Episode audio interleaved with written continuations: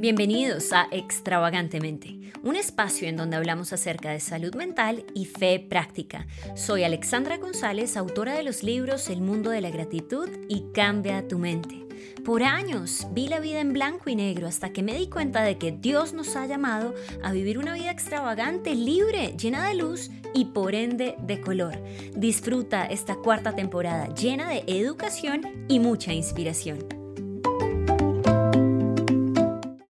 Hola, un saludo muy especial. Bienvenidos a un nuevo episodio de Extravagantemente Podcast.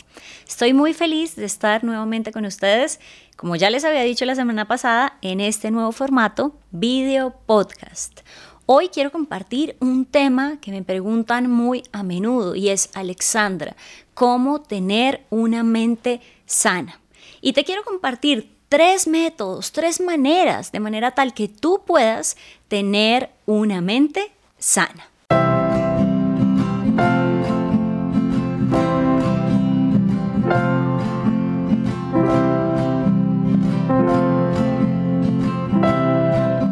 Debido al diagnóstico de depresión que tuve junto al diagnóstico de esquizofrenia en el 2012, Claramente, mi mente llegó a un punto de estar muy, muy intoxicada.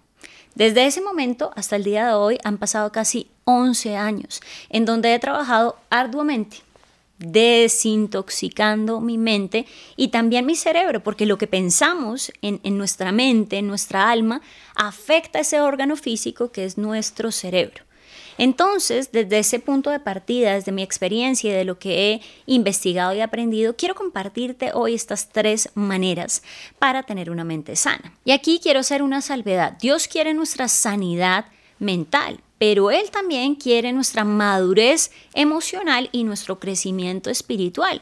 Así que hoy yo te puedo decir que la sanidad mental es una consecuencia de una madurez emocional y un crecimiento espiritual. Será mucho más fácil tener una mente sana si trabajamos en una gestión de emociones, saber cómo gestionar emociones. De paso se ha dicho, si quieres que te haga un video acerca de autorregulación emocional, déjame saber en los comentarios. Y obviamente el crecimiento espiritual, una vida interior de fe nutrida, también ayudará a que tengamos una mente sana. Sin más preámbulo, vamos con el número uno y es un detox mental. Debemos desintoxicar lo que nos llevó a un punto de toxicidad en la mente. Y en palabras de Hipócrates, el padre de la medicina, él dijo esto, antes de curar a alguien, pregúntale si está dispuesto a dejar lo que le enferma. Y creo que es muy claro, si ya sabemos que algo nos llevó a un punto de declive, a un punto de colapso, identifiquemos qué factores nos llevaron a ese punto. Entonces, en, mi caso, yo encontré que hubo muchos libros que me intoxicaron. Y obviamente hubo un gancho, una tentación. A mí me encanta leer. Entonces, cuando me decían, mira, es que este eh, es un Nobel de literatura, mira, es que esto tuvo muchas buenas críticas. O en el caso del cine, me decían, mira, este se ganó un Globo, este se ganó Cannes, no sé qué, diferentes nominaciones. Yo decía, por cultura general, debo ver esa película, debo leer ese libro. Y sin saberlo, fui intoxicando mi mente. Yo me acuerdo que vi películas que me avivaron miedos e inseguridades. Y en la literatura, cuando tú lees, pues estás, estás compenetrándote con lo que piensa ese autor. Y más aún cuando uno lee en voz alta. Es un peligro porque uno le está prestando su voz a alguien que no conoce. Entonces, ese fue mi caso, pero yo te invito, revisa tú tal vez la música, que es algo eh, que es más latente en tu vida, las amistades, los lugares que frecuentas. Y acá quiero preguntarte, ¿estás rodeado de personas que te suman y te multiplican? O por el contrario, personas que te restan y te dividen, porque esto también hace parte de ese detox. Quiero hacer también una acotación que corresponde al tema de un detox digital. Hoy por hoy debemos hablar acerca de, de las redes sociales. Uno no, no es amigo de toda la gente que sigue, pero ese contenido nos está influenciando. En América Latina, según las estadísticas del 2023, el promedio, la persona promedio consume 3.5 horas al día en redes sociales. Eso es un montón, eso es casi el, o sea, es más del diezmo de nuestro tiempo. Y mi pregunta es, ¿eso nos está nutriendo o nos está intoxicando? Y te quiero compartir un quote que, que vi en la película, en el documental El dilema de las redes sociales. Lo dijo Tristan Harris, él fue un experto en Google acerca de ética del diseño y dice esto acerca de lo que puede hacer es esa adicción a la tecnología o un simple consumo inconsciente en la mente. La tecnología se ha infundido en un nivel muy íntimo con la manera en que desarrollamos nuestra identidad, cómo formamos relaciones, cómo tomamos decisiones y damos sentido al mundo. Las redes sociales y los teléfonos inteligentes han permitido la influencia y la manipulación de prejuicios humanos y las debilidades. Pueden abrumar nuestra psicología de manera de las que simplemente no somos conscientes. Los modelos de negocio predominantes en tecnología se basan completamente en la manipulación de las debilidades humanas. Te invito a que tú te cuestiones cuántas horas conectas con lo virtual, cuántas horas conectas con lo real, ese tiempo que conectas con lo virtual te aporta tu salud mental, te da vitaminas y te insufla vigor para tus pensamientos y emociones. Vamos al número dos, y es un tema que me apasiona, neuroplasticidad. De ahí sale mi segundo libro, Cambia tu mente.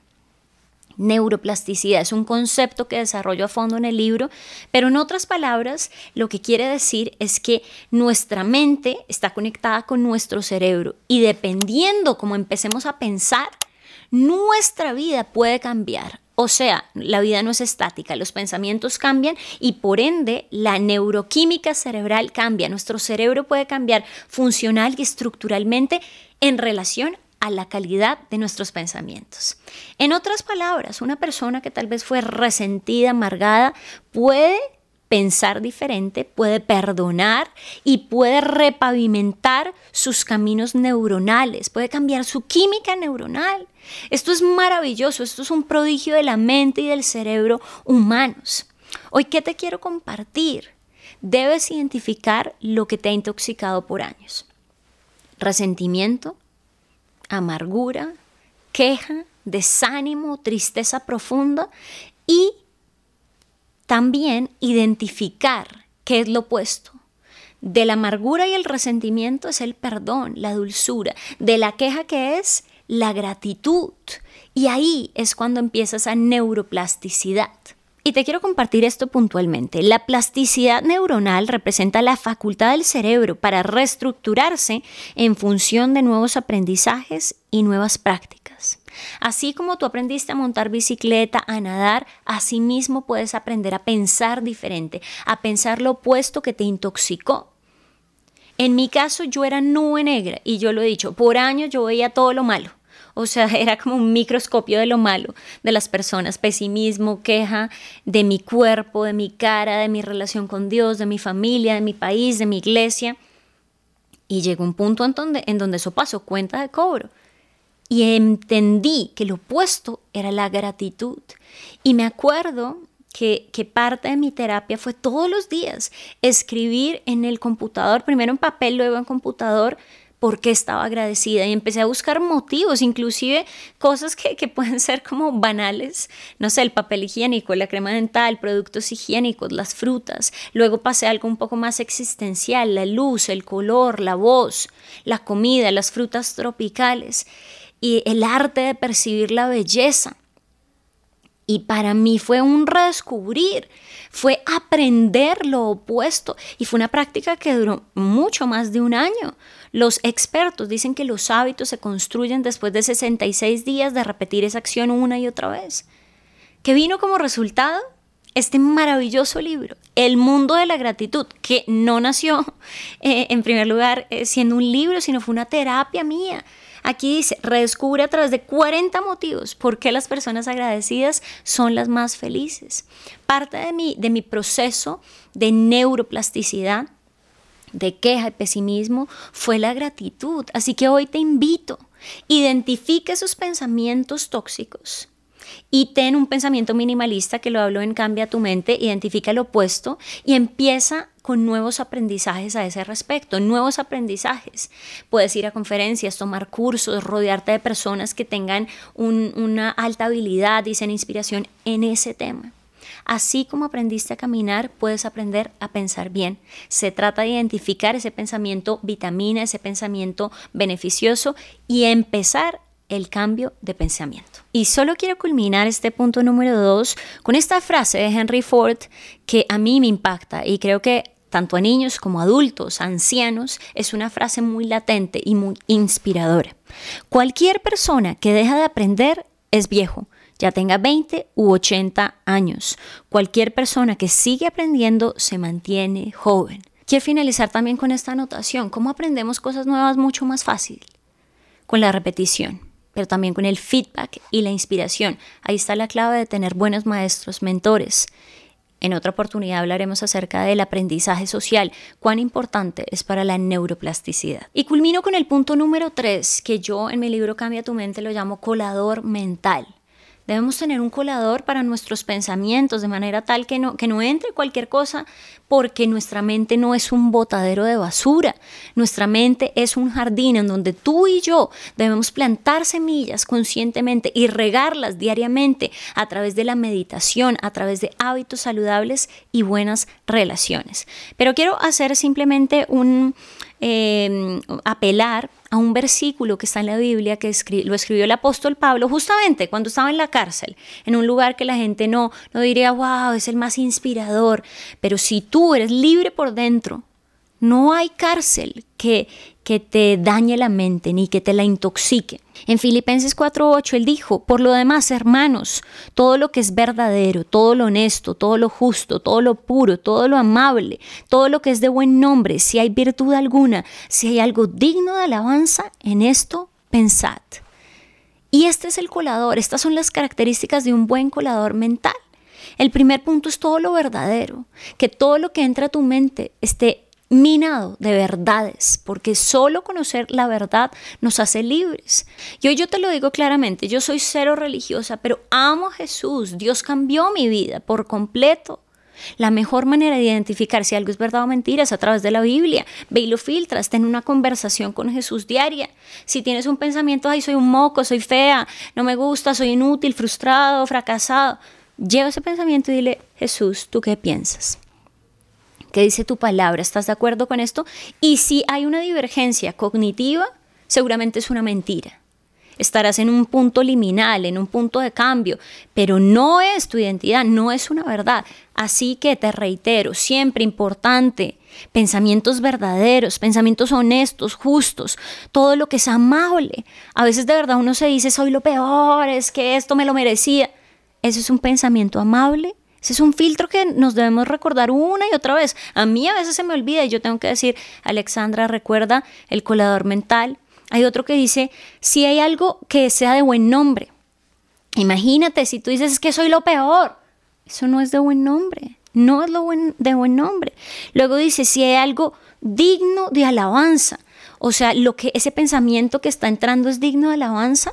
Hay personas que dicen, eh, yo no valgo para nada, no tengo sentido de vida, ya todo el mundo me falló, Dios me odia.